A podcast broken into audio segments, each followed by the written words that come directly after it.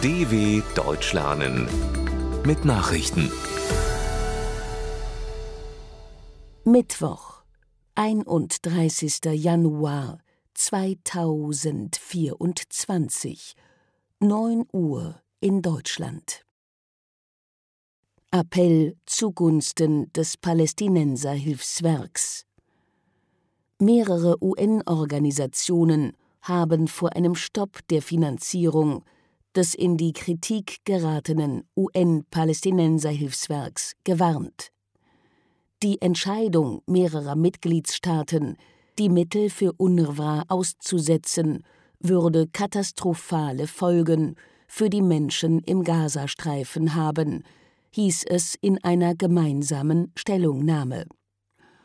Unterzeichnet ist sie unter anderem vom UN-Koordinator für humanitäre Angelegenheiten Martin Griffiths, von UN-Menschenrechtskommissar Volker Türk sowie von Vertretern des Kinderhilfswerks UNICEF und der Weltgesundheitsorganisation WHO. Zwölf UNRWA-Mitarbeiter stehen im Verdacht, in den Terrorüberfall der Palästinenserorganisation Hamas auf Israel am 7. Oktober verstrickt gewesen zu sein. Die Hamas wird von vielen Staaten als Terrororganisation gelistet. Machtkampf zwischen Zelensky und seinem Oberbefehlshaber. Der ukrainische Präsident Volodymyr Zelensky soll Medienberichten zufolge versucht haben, Oberbefehlshaber Valeri Saluzhny zu entlassen. Auf Druck der USA, Großbritanniens sowie hochrangiger Militärs habe Zelensky diese Entscheidung aber rückgängig machen müssen, berichtete die britische Zeitung The Times. Die britische Tageszeitung The Guardian meldete unter Berufung auf Oppositionsabgeordnete, der Staatschef habe Saluzhny am Montag zum Rücktritt aufgefordert, was dieser jedoch abgelehnt habe. Die Beziehungen zwischen beiden gelten seit Wochen als angespannt.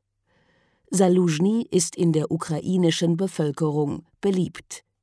Deshalb werden ihm auch politische Ambitionen nachgesagt, die er aber dementiert russischer Oppositioneller Karamursa in Isolationshaft. Der russische Oppositionelle Wladimir Karamursa ist nach Angaben seiner Anwältin für vier Monate in Isolationshaft verlegt worden. Die Juristin sagte der Zeitung Novaya Gazeta, man habe Karamursa am Freitag in eine andere Strafkolonie in der sibirischen Stadt Omsk gebracht. Der Kreml-Gegner war im April wegen Hochverrats zu 25 Jahren Lagerhaft verurteilt worden. Er hatte wiederholt Russlands Angriffskrieg gegen die Ukraine kritisiert und westliche Sanktionen gegen den Kreml befürwortet. Der 42-Jährige ist gesundheitlich schwer angeschlagen. So leidet er unter der Nervenkrankheit Polyneuropathie. Spanisches Parlament kippt Amnestiegesetz. Die geplante Amnestie für katalanische Separatisten hat im spanischen Parlament keine Mehrheit gefunden. Das Unterhaus schickte den Gesetzentwurf zur erneuten Beratung an den Justizausschuss zurück. Erst am Sonntag hatten Zehntausende Menschen in Madrid nach einem Aufruf der konservativen Opposition gegen das Vorhaben demonstriert.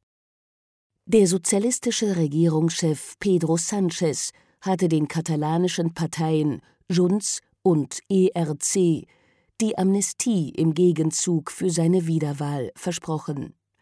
Sie soll Aktivisten zugutekommen, die nach dem gescheiterten Versuch Kataloniens, sich von Spanien abzuspalten, strafrechtliche Konsequenzen fürchten müssen. Warnungen vor Erdogan-naher Gruppierung in Deutschland.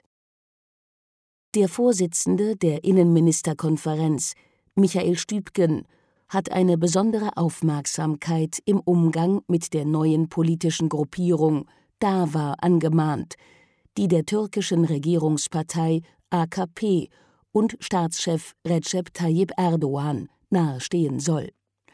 Eine solche Gruppierung agiere ausschließlich im Sinne ihrer türkischen Mutterorganisation und passe nicht in die deutsche Parteienlandschaft, erklärte der christdemokratische Innenminister von Brandenburg. Der Vorsitzende der deutsch-türkischen Parlamentariergruppe im Bundestag, Max Lux, wies auf Versuche der Demokratischen Allianz für Vielfalt und Aufbruch hin, Kontakte mit antisemitischen und islamistischen Organisationen aufzunehmen. Was hier entstehe, sei nichts anderes als eine türkische Version der AfD, so der grünen Abgeordnete. Die DAWA will zunächst zur Europawahl antreten. Verdi will mit Warnstreik am Donnerstag Flughäfen lahmlegen. Die Gewerkschaft Verdi hat die Beschäftigten der privaten Luftsicherheitsunternehmen zu einem ganztägigen Warnstreik aufgerufen. In Frankfurt am Main, Berlin und neun weiteren Städten dürfte der Flugbetrieb komplett zum Erliegen kommen. Ausgenommen sind nur der Flughafen München und einige kleinere Airports. Verdi fordert in dem Tarifkonflikt 2,80 Euro mehr pro Stunde, höhere Funktionszulagen und Zuschläge ab der ersten Überstunde bei einer Laufzeit von zwölf Monaten. Die Arbeitgeber bieten für dieses Jahr 4 Prozent und für 2025 3 Prozent mehr Geld. Für Februar sind zwei weitere Verhandlungsrunden angesetzt. Die rund 25.000 Beschäftigten kontrollieren Passagiere, Gepäck und Personal, zumeist im Auftrag der Bundespolizei. Soweit die Meldungen vom 31.01.2024. dw.com/langsame Nachrichten